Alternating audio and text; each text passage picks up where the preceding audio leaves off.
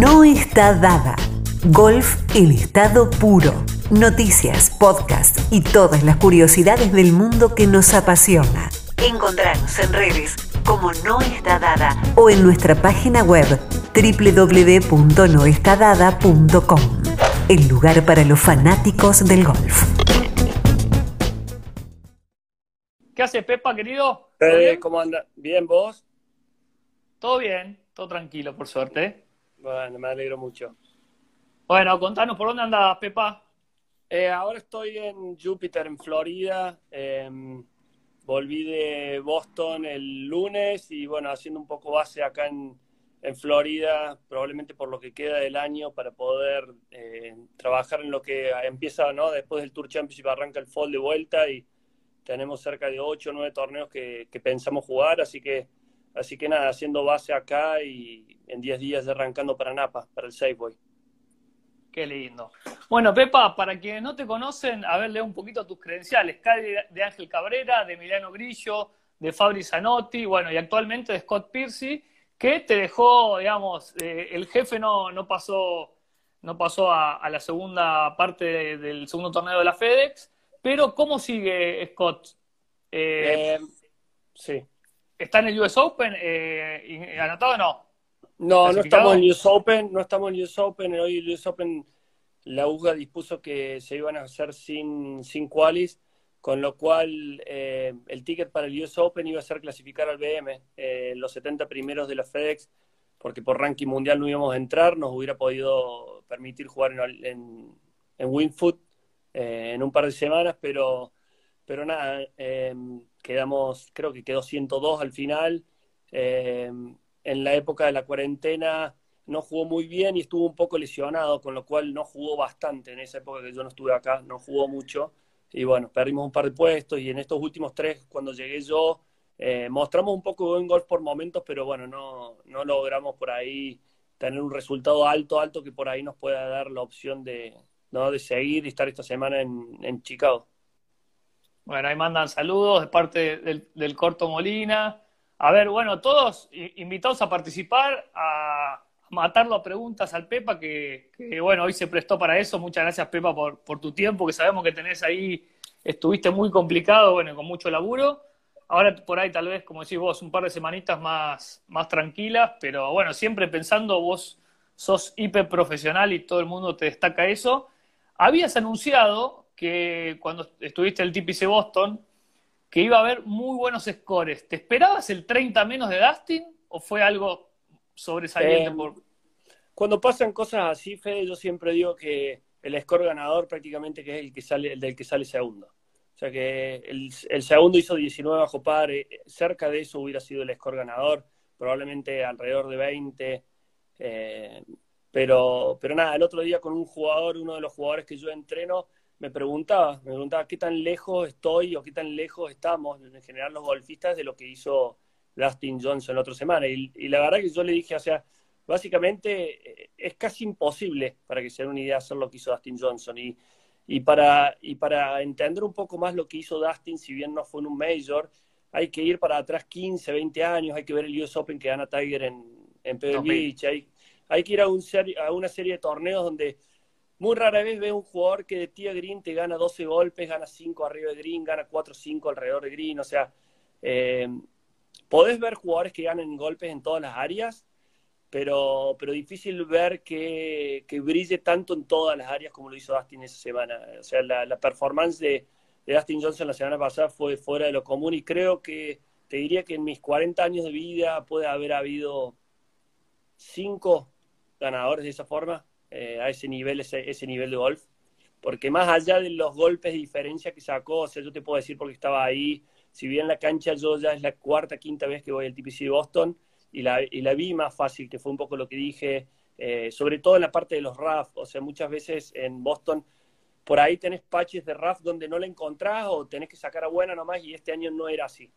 Así que me imaginé que iba a haber scores muy bajos, no me animé a decir 59, dije 62, 61, creo que dije en vivo, creo que dije 22 par, pero, pero después llegar a 30 ya sí te sorprende porque como te digo, es, un poco ya casi anormal. Eh, la verdad que la, el golf que desplegó fue increíble. ¿A quiénes pones ahí en el top 5 cuando se embalan? ¿Tiger? ¿Rory está dentro de esos? Y... Sí, pasa que, a ver, de nuevo, Fede, eh, creo que pocos jugadores pueden hacer eso. Porque Rory puede brillar ese nivel, pero no sé si juega arriba del green en una misma semana que pega tan bien, así de bien. Entonces, eh, es, difícil. A ver, lo que te voy a decir puede sonar duro. No sé si Rory tiene las capacidades de hacer eso. Porque no sé si Rory es capaz de ganar eh, los 12 golpes que puede hacerlo de tía Green, pero no sé si es capaz de ganar la misma semana, ganar 6 golpes arriba de Green. Entonces, poner todo eso junto en una misma semana y tenés que volver, como te digo, Tiger en su mejor época. Obviamente que por ahí ¿no? estos jugadores se embalan, se llenan de confianza porque las canchas les sienta bien y eso también permite que desplieguen su golf, pero es igual para todos y Rory eh, no, no, a ver, en la época que ganó Majors y demás, no ha tenido una semana donde desplegó cuatro vueltas así de este golf. Sí, sí, ha ganado algunos majors un poco cortado, pero puede ser, puede ser lo que sí, que, que es cierto. Eh, sí, Pepa. Ganó Kiawa, ganó, claro, Kiawa, ganó un congreso, pero no, no, no, no con este nivel de diferencia. Sí, sí, sí. Bueno, ahí, ahí, ahí eh, notamos, digamos, todo lo analítico que sos vos, que, analizaste todo lo que es del tía green, todos los stroke gains en cada, cada aspecto del juego. Escuché y leí que le das una gran mano a, todos los jugadores a los, que, a que le llevas, ¿no? Con el Shotlink Tracer que está, ¿qué mide? Los últimos 15 años, todos los tiros del PGA Tour, ¿es así? Sí, es una herramienta que tienen todos los jugadores. Es una herramienta que tienen todos los jugadores. Algunos lo usan más, otros lo usan menos.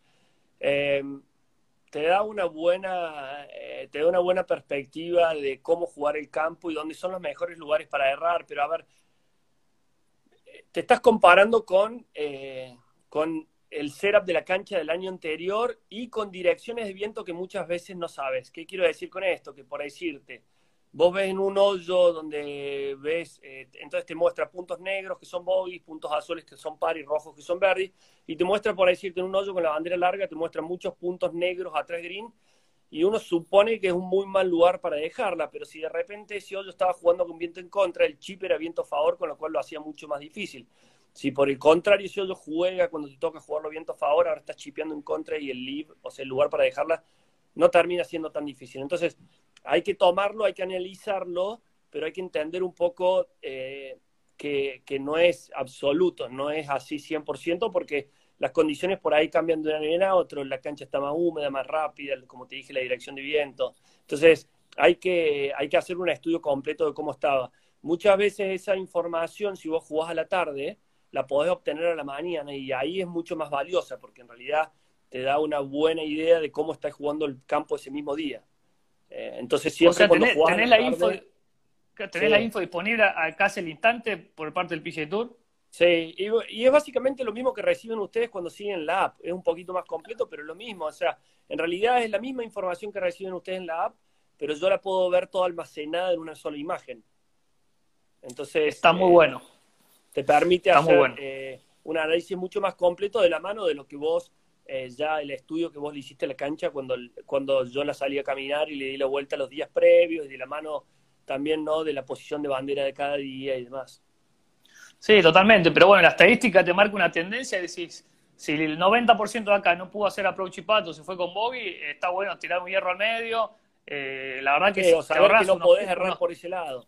Saber que no podés errar ese lado. O a veces jugás ciertos hoyos que todos los días tiraste con el drive o tiraste, pegaste el T300, 290 y un día te pusieron la bandera corta y ves cierta tendencia de los jugadores que están tirando a pegar 240, 250 del salida para dejarte un segundo tiro más largo para poder parar la pelota y, y empezás a entender por qué realmente, o sea, te empezás a dar cuenta que si los que tiran con el drive no la pueden dejar lejos de, cerca del hoyo después.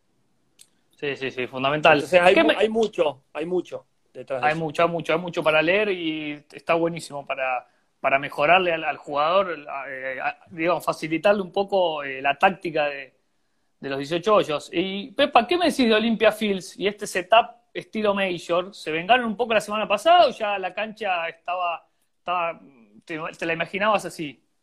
No, a ver, a Olympia Fields yo fui, tuve la suerte de ir en el año 2003, cuando se jugó el US Open. En esa época estaba en college y fui a ver el Gato Romero jugó esa semana, el Pato también. El Gato jugó bien las dos primeras vueltas. Eh, después no jugó tan bien el fin de semana, pero es una cancha. A ver, eh, eh, el, el BMW lo, lo arma, lo organiza el Western Golf Association. Siempre te diría que es uno de los mejores torneos del año y normalmente ofrece canchas muy tradicionales del zona Midwest de los Estados Unidos. Y esas canchas tienen un setup, como decirte, no sé, Oakmont o ciertas canchas tradicionales, Winfoot, son canchas que eh, tienen un setup parecido a esto durante todo el año. Bien, o sea, son canchas que no es que los socios las juegan mucho más fáciles.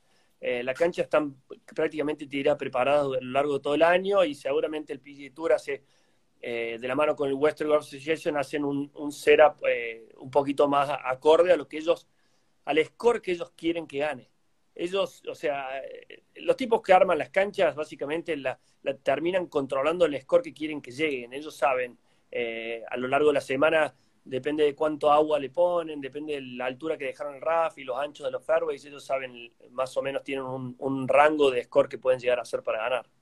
No creo que Esto, esto está preparado, está planificado hace bastante tiempo, no tiene mucho que ver con la semana pasada, Fede. Básicamente eh, es, es, va de la mano con, con el, con el campo y con cómo el western eh, le gusta presentar las canchas.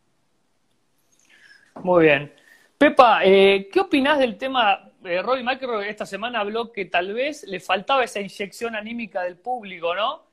y tuvo bastantes críticas porque muchos decían, jugás por millones de dólares y, no, te, no te incentiva eso. Hoy la verdad que está primero, con esto ganaría, estaría ganando la FedEx Cup pero ¿crees que algunos jugadores lo toman eso como un combustible interno muy positivo y a otros les viene mucho mejor jugar sin público y, está demostrado en los buenos scores que hubo desde el regreso?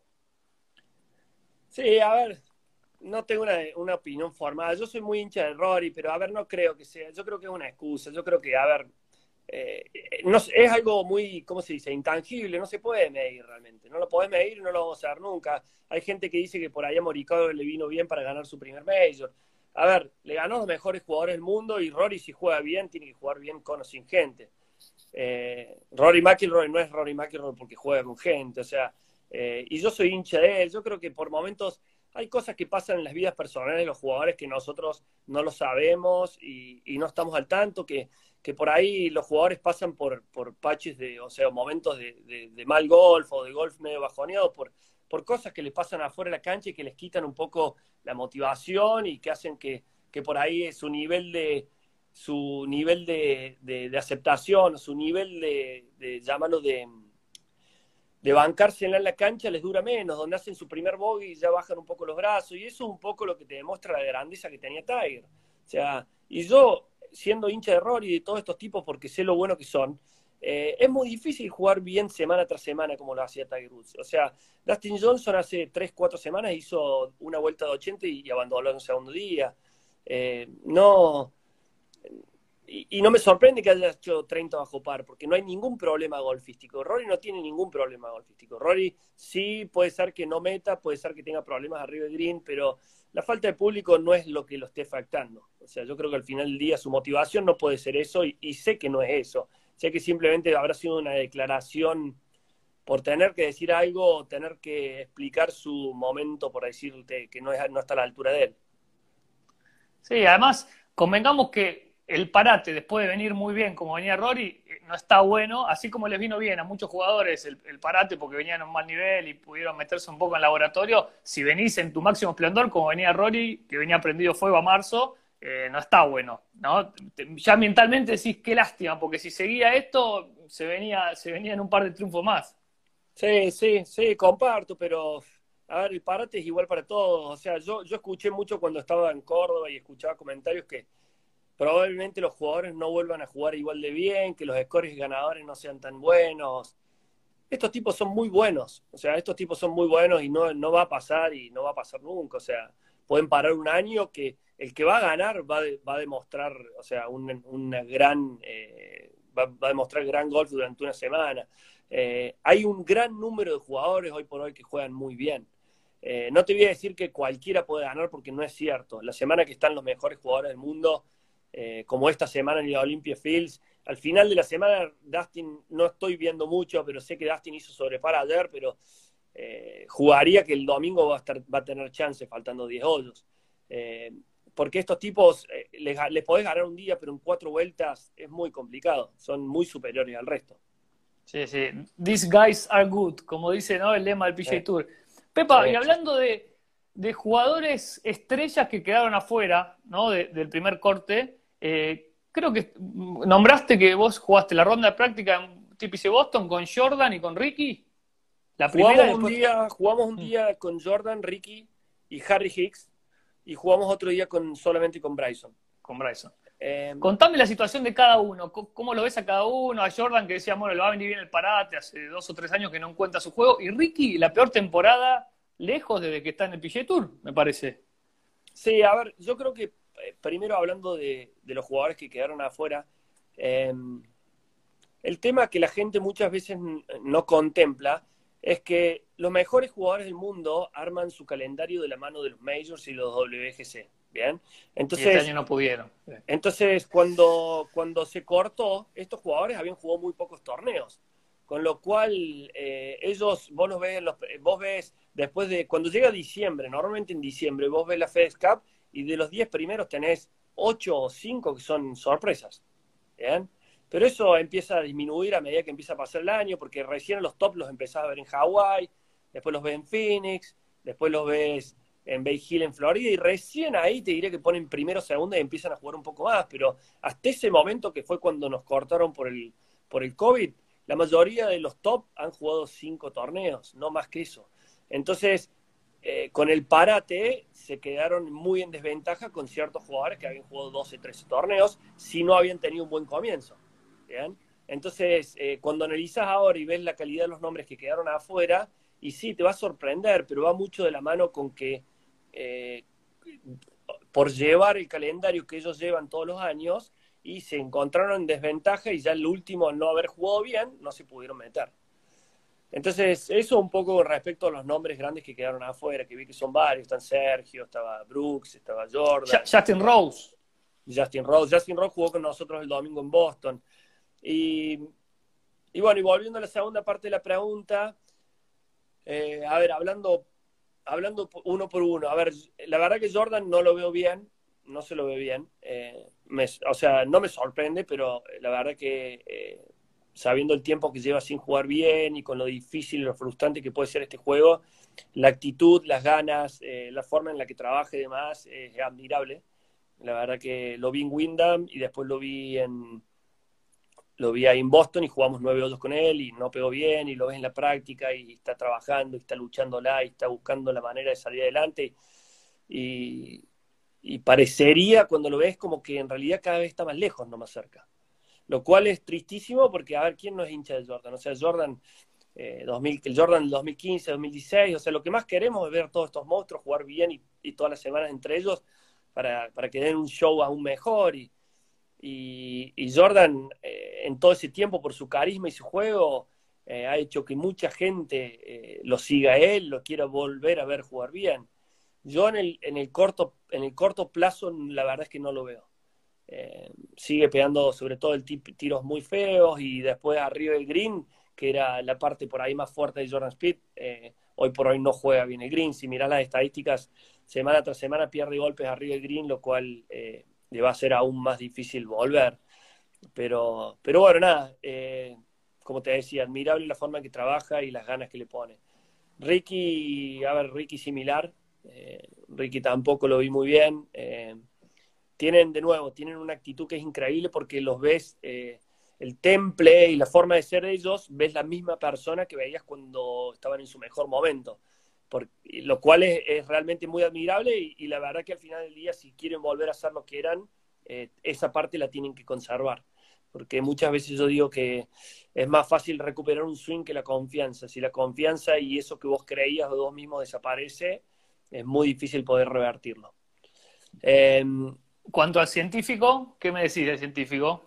Y Bryson bien, Bryson la verdad que excelente en cuanto a en cuanto a caminar nueve hoyos con él, eh, transmitir, transmite, o sea, si vos le preguntaste, transmite mucho el trabajo que está haciendo, eh, un poco cómo, cómo es que ve él su golf y cómo él busca eh, maximizar y poder llegar a una mejor performance semana tras semana, te explica mucho el trabajo, me explicó mucho el trabajo que hace arriba Green, mucho lo que ha hecho con el tema de la distancia y demás, y, y nada, es súper interesante porque o sea, muchas cosas por ahí son un poco obvias, pero van de la mano con fitting correcto, con combinación de varas, loft de palo, pelota y demás, que le permiten a él maximizar distancia y, y bueno, él se mueve mucho con, obviamente con estadísticas y entender cómo si, obviamente si él erra fairways pero tira con un wedge, es mucho más fácil que tirar con el hierro 7 del fairway. Entonces, nada, la verdad que muy agradable, nueve hoyos, eh, esos fueron el miércoles eh, y, excelente. La verdad que de primera, estas últimas semanas no jugó bien, de hecho la semana pasada creo que erró el corte y esta semana no venía muy bien. Yo, eh, a ver, creo y, soy el primero de que, habla en la distancia, pero creo que ya llega un punto donde, donde se inmerge en un personaje que, ya es un poco mucho eh, por momentos. Como que ya la distancia para él terminó a ser eh, casi que algo más importante que hacer poco, por decirte algo, ¿entendés? que la pelota salga en una trayectoria que le adecuada, tenga un spin, tenga la velocidad, está más pendiente de eso de ver cómo puede hacer cuatro vueltas de 65. Entonces, bueno, cada uno no a su manera. Y, él ha tenido muchísimo éxito de esa forma, pero si tuviera que decir algo, eh, no lo veo ganando un Winfoot, un Major, una cancha como Olympia Fields preparada eh, de la forma que, bueno, que pega, porque en esas canchas, si bien la distancia también ayuda, pero tenés que mantener un promedio de fairways acertados. Eh, no podés tirar todo el día en RAF en esos campos. El, otro, el otro que me, sabes que me llamó mucho la atención y para bien, y yo no lo conocía, fue, fue Harry Hicks, que jugó en el Latin America, que jugó en el Web, que hoy juega en el Tour, que, que creo quedó cuarto o quinto la semana pasada y que yo no había tenido nunca la oportunidad de conocerlo, porque bueno, él creo que está en su primer año en el Tour y bueno, normalmente los jugadores los empezás a, a conocer cuando, cuando compartís salidas, ¿viste? Cuando compartís eh, un grupo o algo, que ahí empezaba a generar cierto diálogo. Si no compartís un grupo de salida, una práctica o en un torneo, es muy difícil eh, poder charlar o, empezar a generar una relación. Y la verdad que me llamó mucho la atención para, para bien eh, algo que no ves en los jugadores que llegan por primera vez, que tiene que ver con seguir haciendo lo mismo que los llevó a él. A él ¿bien? Normalmente cuando vos ves tipos que, que, llegan al tour por primera vez, lo primero que hacen es cambian profesores, cambian caddy, cambian palos. Obviamente que mucho de eso va de la mano de, que están convencidos de que los cambios los hacen para mejorar. Pero, pero nada, eh, eh, yo con, los años que tengo y con haber visto y demás, te das cuenta que al final del día lo que te llevó ahí, si llegaste ahí, es, es suficientemente bueno para, para sostenerte. Obviamente que está la ventaja de conocer los campos y demás, que estos tipos por primer año no lo tienen, pero, pero, pero lo, vi, lo vi muy bien, lo vi muy, muy bien. No me llamó la atención que haya jugado tan bien la semana pasada. Fue, te digo que la vuelta de práctica fue el que más me llamó la atención de buen golf del grupo. Mirá qué bueno, mirá qué bueno. Vamos a tenerlo en cuenta, mirarlo más de cerca. Eh, Pepa, otro de los que se quedó afuera eh, fue Phil Mickelson, que se anotó al, al Champions Tour y la rompió. E, estaba un poco al caer, que si se pasaba ese tour, tal cual Jim Fury, que en la primera primer torneo que jugó, que debutó y ganó. Pero es así de grande la diferencia entre lo bueno que son el PGA Tour, digamos, y, la diferencia con el Champions. Eh, no sé si es así, eh, al final ganó, creo, por cuatro, ¿no? ¿Por cuánto ganó? Sí, no ganó por tanto, no ganó por tanto. En, un momento creo que, en un momento creo que llevó a ocho o nueve golpes, me parece, pero terminó ganando por tres o cuatro. Pero teniendo en eh, cuenta que en el PGA Tour, no, bueno, ojo, eh, sí, no me pasó el corte, pero había jugado bien el, el, el que ganó Justin, ese jugó bien. pero dale, contame, contame un poquito cómo lo ves. a ver, no es no es tan así, o sea, ganar es difícil ganar a cualquier nivel. Y lo más difícil de todo es ganar cuando sos candidato, es ganar cuando todo el mundo piensa que vos vas a ganar. La verdad que eh, ahí me saco el sombrero, que Fila ganó la semana pasada, no es fácil para nada, porque te juro que estos tipos son unos monstruos y, y manejan muy bien las presiones, pero te aseguro que, eh, que cuando clavó el T, el hoyo 1 el primer día, tiene que haber tenido una presión extra, mentalmente propia por ahí, personal, de la mano de querer ganar en tu primera eh, apariencia, o sea, eh, porque sabe que todos los ojos estaban encima de él. Creo que jugó la semana pasada simplemente porque no entró a la segunda. Si hubiera entrado Boston, no iba a jugar. Tengo entendido que él recién iba, iba a ir a jugar probablemente el año que viene al Champions Tour. No iba a jugar hasta el año que viene. Y fue porque, bueno, porque quiere competir algo antes de, del US Open. Eh, y Phil, Phil es uno de esos que sí, Phil es uno de esos que si jugara, si eh, hiciera toda su carrera en el PG Tour, no te voy a decir que le, rompería el récord a, a Helly Irwin, pero estaría muy cerca. O sea, Phil yo lo veo teniendo una temporada de ganarte 8 o 10 torneos en un año, sí lo veo. Eh, porque, ¿Por qué? Porque el cero de las canchas permite que Phil juegue, sobre todo el tee. Eh, y en el PGA Tour no pasa eso. Y Phil el problema que tiene es que del tee le cuesta mucho, pegar dos o tres tiros de salida que pagan caro en el Tour y en el Champions Tour creo que no en todas, pero en muchas canchas se podría, eh, se podría salvar y seguir jugando. Y él hizo un comentario, creo que después de haber hecho 10 bajo par, y habló de dos o tres hoyos ahí esta semana en Missouri, creo que era que estuvo, donde tiraba con hierro de salida porque eran dos o tres hoyos apretados y después el resto tirado con el driver y iba mucho por los lados buenos. Em, como te digo, es admirable que haya podido, la verdad que poder ganar cuando sos candidato debe ser lo más difícil que hay. Y sí creo que Phil tiene una ventaja sobre el resto y la ventaja más grande, Fede, es que tiene 50 años y sigue vigente en el PGA Tour, que normalmente vos ves un jugador que por ahí tiene una carrera súper exitosa en el Champions Tour, pero a los 43, 44 años ya perdió la tarjeta del Tour Grande. Entonces, por eso, cuando vos ves jugadores que llegan a los 50 eh, y todavía están en el PGA Tour, esos tipos realmente son superiores eh, cuando llegan al Champions. Sí, como decís vos, eh, bueno, jugó para, para ir preparándose para el US Open en Winfoot en un par de semanas. El US Open que justamente la verdad que llegó con dos golpes al 18 y lo perdió y es el único major pendiente, así que qué lindo sería que gane en Winfoot, con, complete su carrera de Grand Slam. ¿Lo ves ganando algún major más? Por lo que sí, sí. ¿O no? En el Tour Grande no.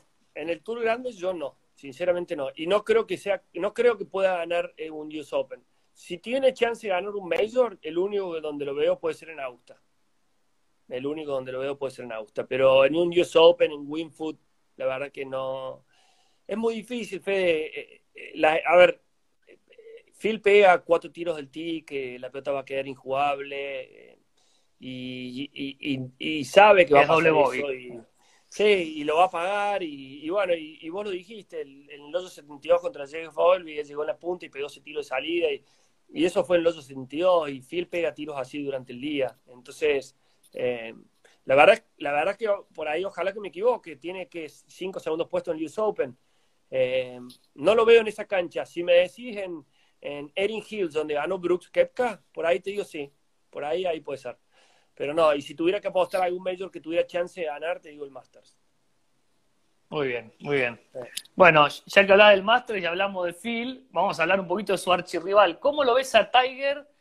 La falta de competencia nos hace como prever que Tiger es difícil ganar así, ¿no? Jugando tan poquito, pero se lo vio bien por lo menos el físico esta semana. Sí, sí y, no, Fede, yo la verdad es que creía igual que vos, sinceramente. Y la semana pasada preguntando un poco, eh, la verdad es que no sé cuánto Tiger nos queda, esa es la verdad. Eh, es tristísimo, yo creo que nos queda mucho menos de lo que todo el mundo cree y Tiger está con muchísimos dolores en la columna, por más que no se vean. Convive ya con eso, obviamente, pero está, está muy mal de la columna, tengo entendido, por, por, a ver, por, fuentes que, del tour y, bueno, y lo lleva como puede, intenta competir lo que puede. Y por eso es mucho que no lo viste compitiendo en toda esta última época. Él va a tratar de seleccionar lo que él pueda eh, para jugar y, llegar a los majors. O sea, no, no, sé, creo que la única meta que tiene hoy Tiger Woods, diría, más que los 18, creo que es pasar los 82 de Smith. No sé si aspira a pasar los 18 y por un tema de salud, nada más. Eh, así que ojalá que no, el año pasado nos hizo ilusionar mucho, yo no hubiera dicho nunca que después de todo lo que vivió iba a ganar otro Major. Cuando ganó el Masters, la verdad que obviamente que eso te da, te da la pauta que no podemos descartar nunca Tiger Woods ni muerto, pero, pero bueno, hay algo que es cierto, es la salud, la salud y, y la, gente que sabe dice que le está costando muchísimo, cada vez le cuesta más y, imagínate no solamente para tirar un drive, pero pararte a tirar un pad de 2, 3 metros y sentir dolores permanentemente debe ser muy difícil, debe ser muy difícil. No, es terrible. A veces son malas ganas que otra cosa. Yo eh, acá cuando hago la, la, columna de radio, me acuerdo del Players de 2019 que me preguntaron le digo, y Tiger va a ganar uno o dos Major más, lo puse como candidato en el Masters, fue una, no sé si fue casualidad o no, o, fue más el corazón que quería, pero realmente es, me parece que es como decís vos, por más que el corazón lo, lo pida, ya nos queda poco tigre, ¿no? Por delante. lamentablemente sí, uno obviamente que es hincha y, uno siempre le gusta vivir en épocas donde, donde se puede ver eh, cómo rompen récords. Está bueno eso poder vivirlo. Eh, pero bueno, nada. Eh, ojalá que pueda estar bien y que pueda jugar lo que él quiera jugar al final del día. Pepa, me, hablaste un poco de, de quién gana, gana golpes, ¿no? De Tial Green ¿Quién te parece mejor de Tia Green más allá de las estadísticas que estuviste viendo? ¿Y quién mejor arriba de Green? Eh, a ver, separemos por, por ponerle por, por, sectores más grandes. Del T, a mí me gusta muchísimo Rory. Desde el T me gusta mucho Rory. Eh, approach de Green, Tiger fue el número uno durante 15 años, pero no, no es más. O sea, todo lo que tiene que ver con tiros de Green eh, así que como gustarme, no te estoy diciendo, no tengo las estadísticas acá encima mío y no las estoy viendo. Siempre me gustó mucho Sergio García, eh, Dustin Johnson me gusta mucho, bien, pero obviamente el referente más grande siempre fue Tiger. Y al final del día, a ver, no tiene, no tiene solamente que ver con la calidad de pegada, o sea, tiene que ver con la capacidad que tienen estos jugadores para dejar la pelota en el lugar correcto en el green. Bien, eh, Tiger hacía eso muy bien con banderas de los dos lados. Eh, muchos de estos jugadores no son iguales deficientes con las banderas de los dos lados. A ver, te pongo un ejemplo. Yo les llevé tres años a Grillo y Grillo era increíble, increíble. Pero obviamente la bandera del lado izquierdo nos costaba más. Al fe, claro. Pegaba de izquierda a derecha. Y Grillo era increíble. Nosotros teníamos unas estadísticas altísimas de Tie Green, eh, no así de proximidad, pero sí teníamos siempre, siempre, a de Green, siempre, hasta en una semana pobre, eh, tenía golpes ganados en esos tiros. Y, bueno, pero cuando lo ves a Tiger, eh, Tiger, si bien pega un vuelo de pelota, entrena muy bien los escenarios que más le cuestan, que eso es algo que no hacen todos los jugadores de golf. Eh, y bueno, y por eso la capacidad del, tipo poder adaptarse a banderas que estén del lado izquierdo, del lado derecho, banderas cortas, banderas largas. Entonces, eh, eso fue lo que lo hizo, o sea, esa es la estadística que él dominó durante 20 años, porque inclusive cuando él ganaba Majors no pegaba tan bien del tee. Em, alrededor de Green te diría que Phil puede dar ser eh, el, jugador que más me gusta, más completo. Eh, todo lo que es alrededor, tiros alrededor de Green, no te estoy hablando Creatividad. de... sí, no te estoy hablando de de 100 yardas, algo así, estoy hablando 30 yardas para abajo.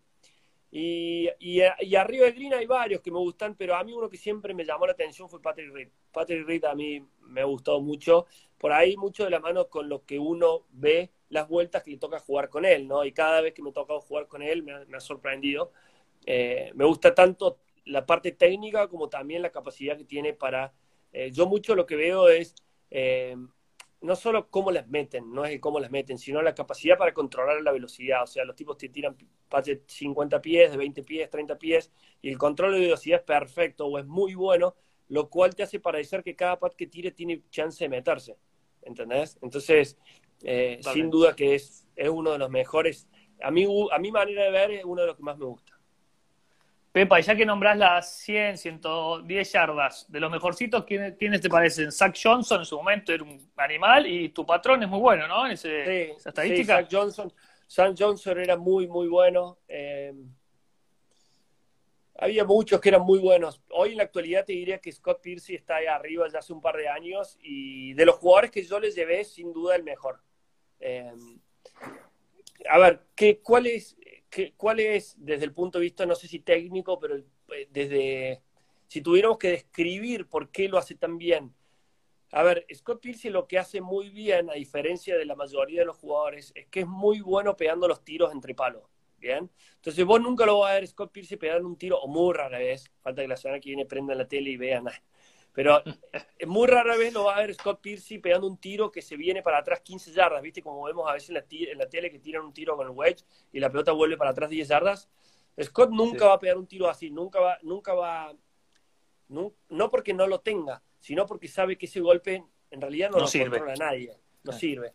Entonces, si tiene una oportunidad donde tiene, por decirte, un tiro de 85, 90 yardas con mucho viento en contra, donde por ahí algún jugador tiraría con el 60 un tiro fuerte a picar 5 o 6 atrás y que venga, Scott Pierce agarra el palo del 56 y, y pega los medio tiros, los pega perfecto. Entonces, lo que él logra es un control de spin, una pelota donde hace un pique y para en el segundo pique, automáticamente. ¿Bien? No viene para atrás ni rebota de más.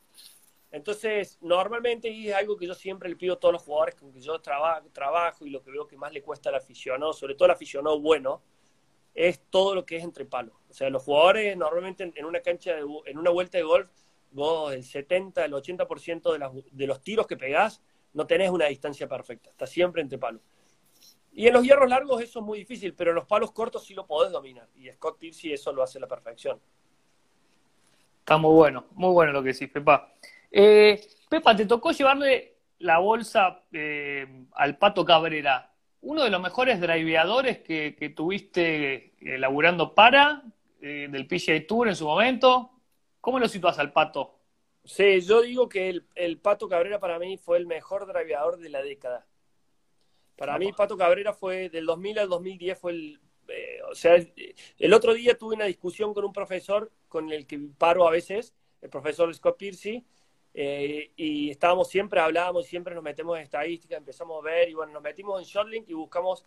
Eh, justamente salió ese tema. Yo le dije, para mí Cabrera del 2000 al 2010 es el mejor navegador del mundo y había poco sobre Cabrera porque Cabrera hasta el 2007-2006 no fue nunca miembro eh, activo del Tour, sino que venía a jugar WGC, Majors y algunas invitaciones, pero no, al no ser miembro activo no hay mucha info de él en Shotlink. Eh, pero, pero en el 2004 y creo que en el 2006 fue número uno del T en el PGA Tour. Eh, eso es distancia y dispersión.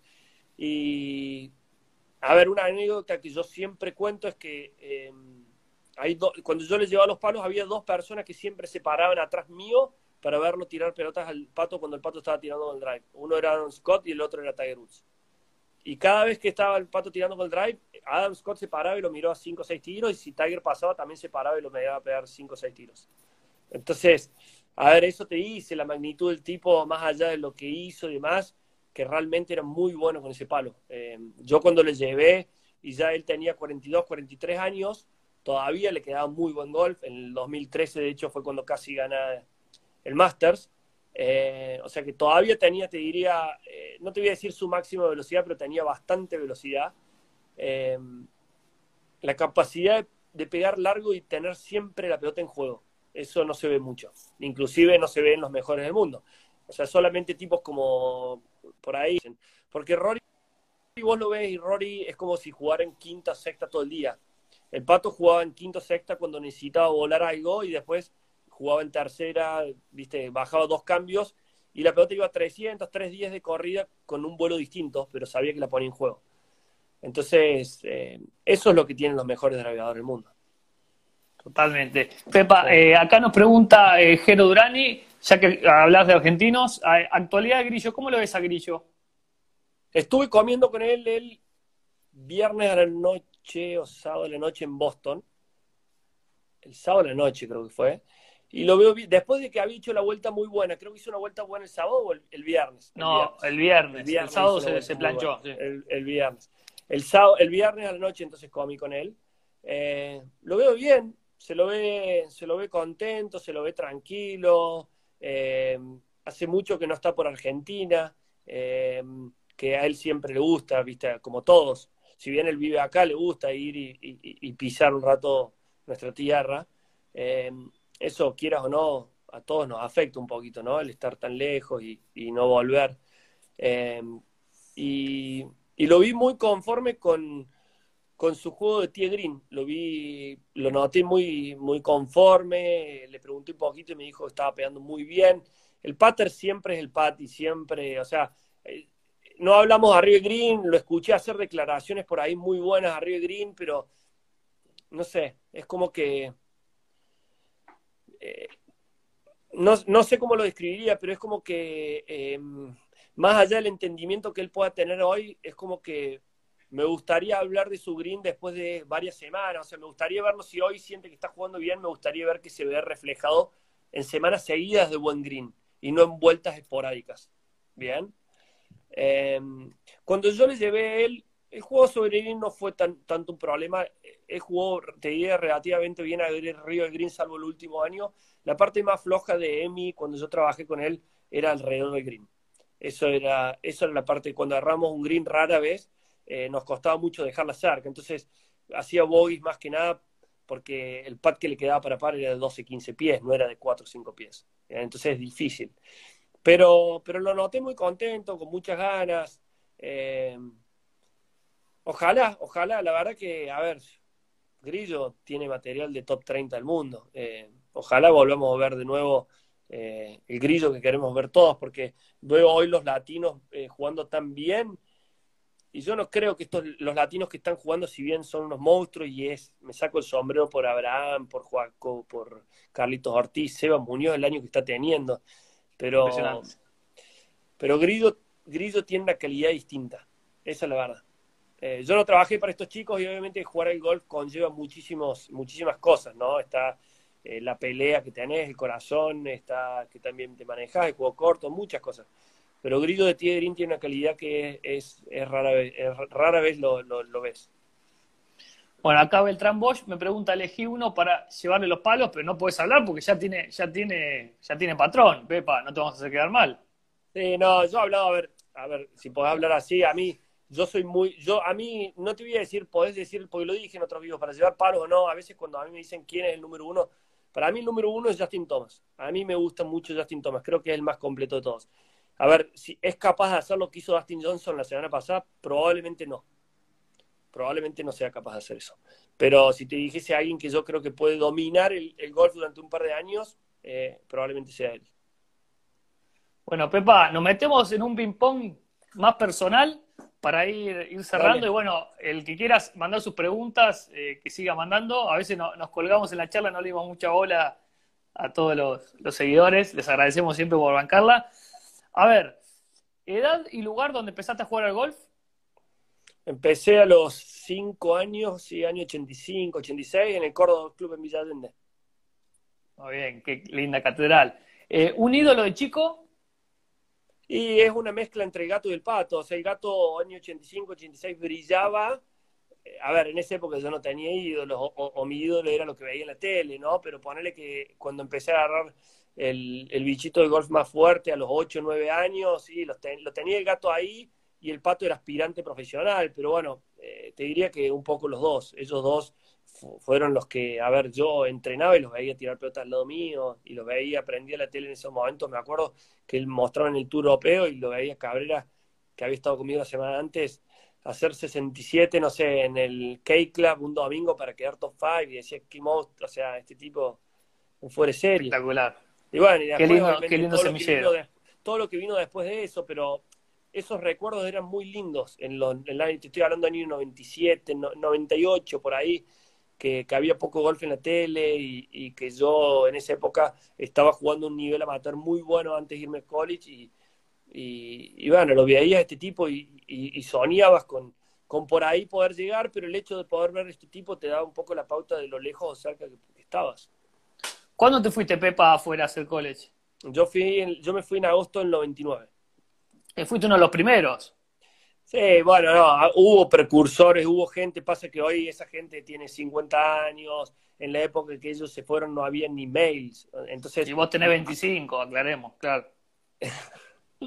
no, pero esos tipos no había mail, no había redes sociales, no había nada, con lo cual yo te puedo tirar nombres que pasaron antes y, y la gente por ahí, muchos, pero algunos sí, algunos sí los conocen como Martín Leonardi, Diego Ventureira, Paco Combes, esos tienen 10 años más que yo, o por ahí 9 años más que yo, y, y, fueron de los primeros que se fueron y unos referentes nuestros en, college. Perfecto. ¿Diferencias de, entre el European Tour y el, y el Tour de Estados Unidos, hacia grandes rasgos? Eh, a ver, la diferencia más grande y por qué los jugadores terminan jugando acá termina siendo un tema económico. O sea, eso es, ese es el motivo por el cual Rory McIlroy vive en Jupiter, Florida, si no viviría en Hollywood, Irlanda. O sea, es, es eso, es un tema económico, contratos y de exposición. Eh, Europa, la Europa donde yo empecé a trabajar en el 2009 ya estaba en un momento ahí flojo, no era, la Europa de los 90 era mucho mejor, porque en esa época jugabas 35 torneos en territorio europeo. En el 2009, cuando yo empiezo, no, yo empecé en el 2007, perdón. En el 2007, cuando yo empiezo, eh, empecé, como hoy, tenías torneos en África, en Asia, en los Emiratos, o sea, que, que hacían, eh, tanto para el jugador como el CAI es muy pesado, es muy difícil, ¿eh? es muy difícil, la gente no tiene idea la cantidad de viaje y cambio horario y cambio de moneda y, la calidad de vida por ahí de la mano de la plata que hay no es excelente, o sea, acá en Estados Unidos es, otra cosa, es otra cosa, entonces, eh, y después obviamente para los jugadores también, eh, acá como tienen un budget mucho mayor, no hacen diferencia en cuanto a detalles de corticicar, atención a los jugadores, acá no se paga appearance fee, o sea, eh, o sea, hay muchos detalles que hacen que este tour sea Fórmula 1. Eh, pero, pero a ver, Europa, eh, uno, Europa es un tour increíble y si tuvieran sponsors o hubiera un poco más de plata, es increíble. Vos ves, hoy justamente en este momento, por todo el tema del COVID, los campos donde están jugando son los campos que se jugaban en los 90 y que se dejaron de jugar en la zona del Reino Unido y son canchas de Major prácticamente. Son canchas de Major.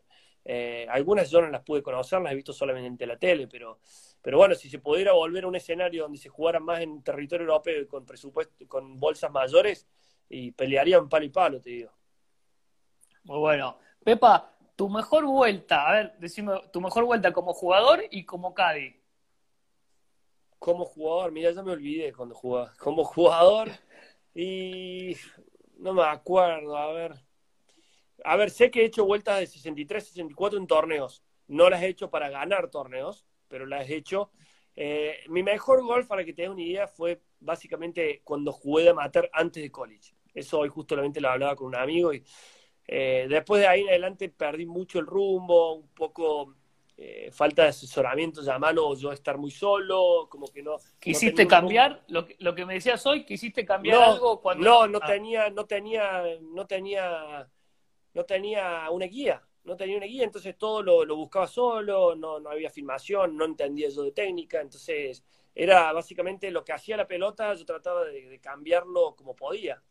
Autodidacta. Eh, exactamente, tomaba por ahí clases puntuales, pero bueno, vos ibas a tomar una clase por ahí, me acuerdo, Birmingham, en Alabama, que era cerca, y los 40 minutos salían 200 dólares, entonces decía, a ver, ¿entendés? Entonces también no había presupuesto para, para ciertas cosas, y los coaches normalmente de las universidades no saben de técnica, no son profesores de golf, con lo cual ahí empezó un poco donde yo empezó a bajar mi nivel, y, y bueno, después me hice profesional no por cómo por ahí estaba jugando el golf, sino más por un deseo personal y bueno, eso duró tres, cuatro años antes de que empiece a enseñar y a, y a llevar palos. Em, hice, como te digo, vueltas de 64, ahí justo mi hermano escribió porque él me hizo de cada, hice siete menos una vez o ocho, ocho menos creo que fue en acantilados, la primera vuelta del premio de acantilados arranqué en punta como profesional. Eh, pero no me acuerdo, no me acuerdo exactamente dónde hice otras. Y después como, como Cadi, muchas, muchas, pero a ver, una puntual y score bajo, con Cabrera hicimos un domingo 61 en Travelers. Eh, y tengo muchos recuerdos lindos de ese día.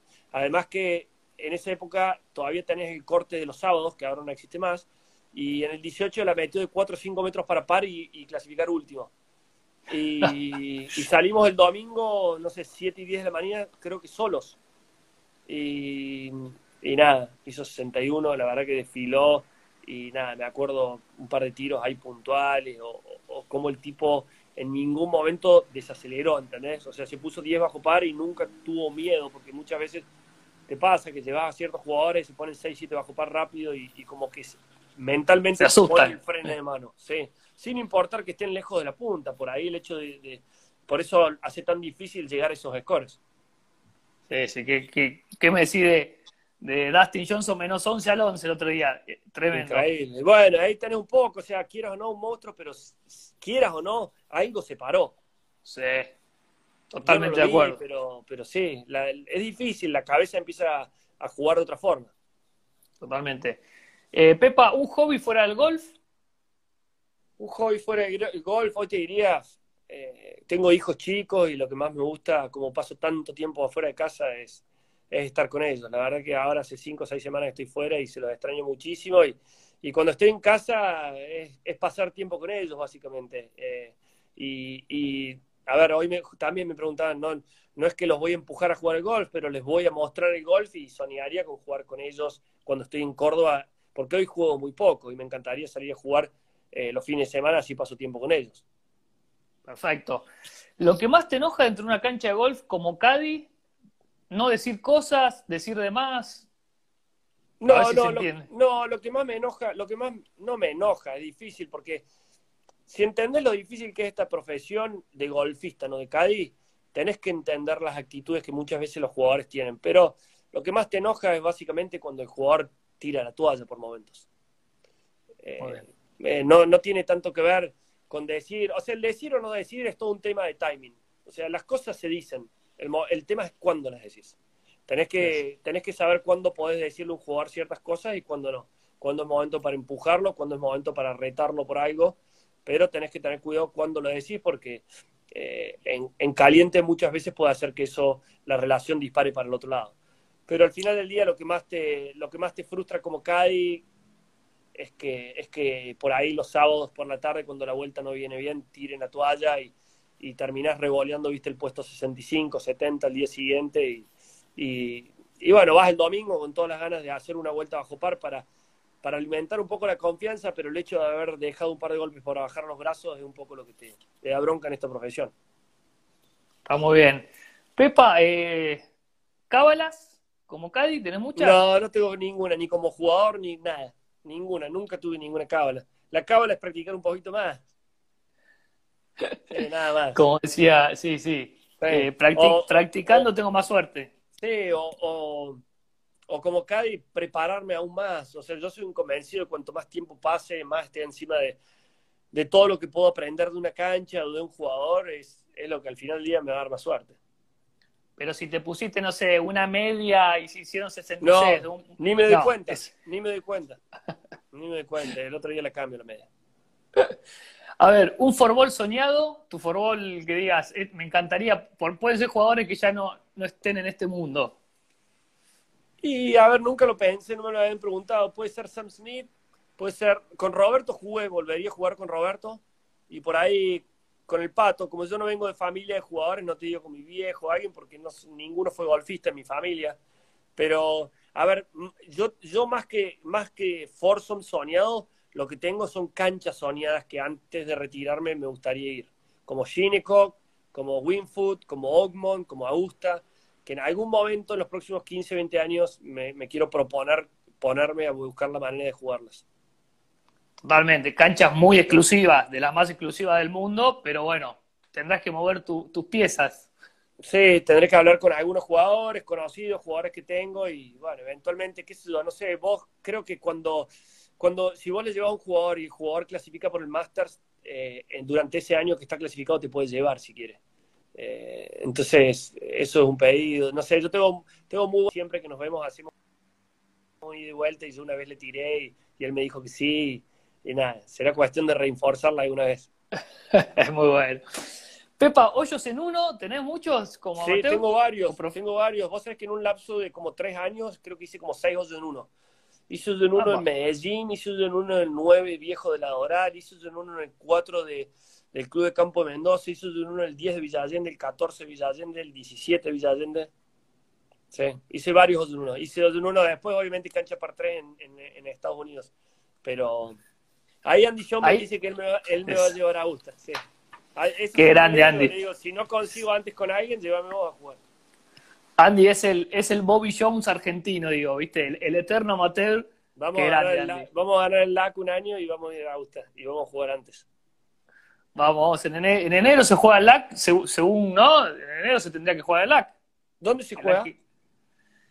Ah, me agarraste Argentina vuelve, no, Dominica, no vuelve a un lugar donde ya jugaron el diente perro. Y Andy por ahí, Andy por ahí nos ayuda. Ahí sí, sí, sí. Andy seguro sabe. Creo que se juega en una cancha donde ya jugó o en un país donde ya se jugó, me parece. A mí me sonaba Chile, pero me parece que Chile se jugó hace poquito. Hace poco, ganó, Juaco. Que ganó Juaco, sí, exacto.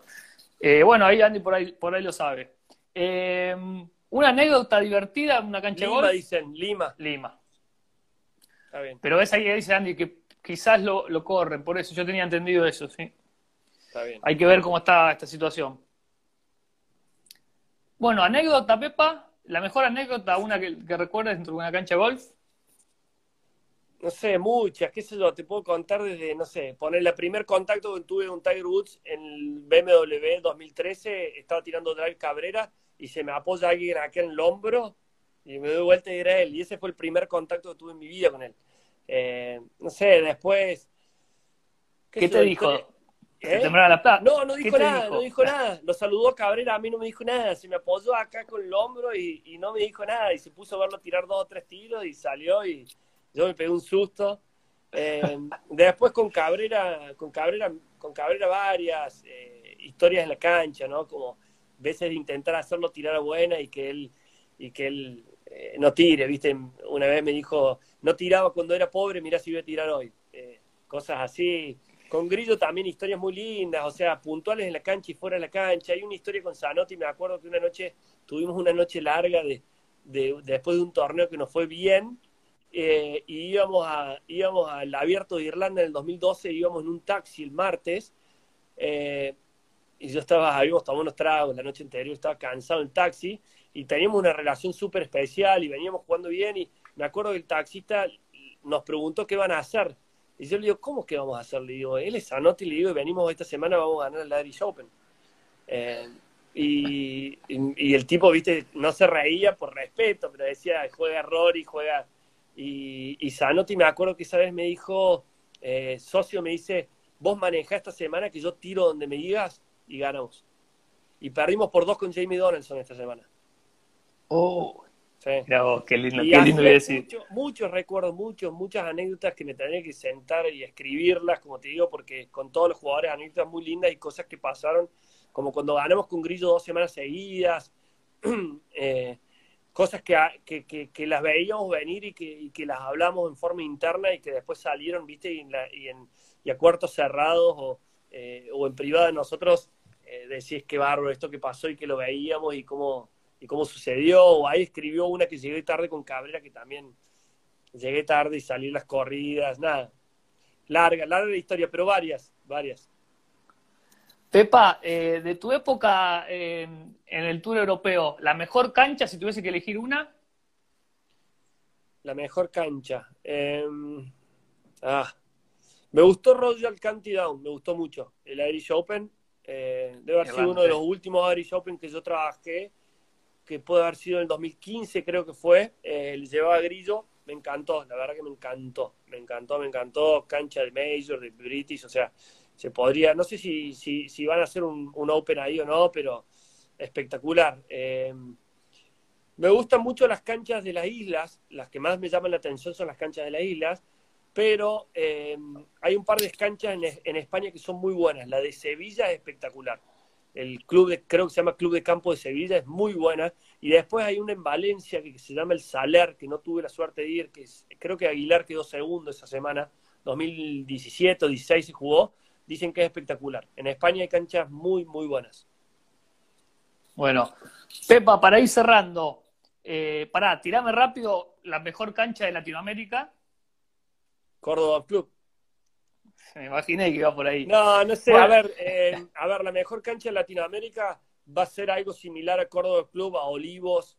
A mí me gusta eso. Los Leones jugué muy chico, no me acuerdo, pero me gusta algo así. A mí me gusta, como te dije, las canchas de mis sueños, que te dije más que el Forson de mis sueños, es Tree Line, Árboles, Viejo, Olympia Fields. Estilo este US Open. O sea, TPC Boston, si, si me invitas voy y juego, pero no es lo que desearía jugar. Totalmente, totalmente. Un sueño como Cadi. Ganar un Major. Bueno, qué lindo, Pepa. Bueno, Pepa, nos queda un minutito. Eh, la verdad que mil gracias por, por este tiempo. Eh, lindísimo tener un poco de intimidad de, todo lo que pasa ahí en el PGA Tour. Le agradecemos a todos los, los seguidores que se sumaron hoy.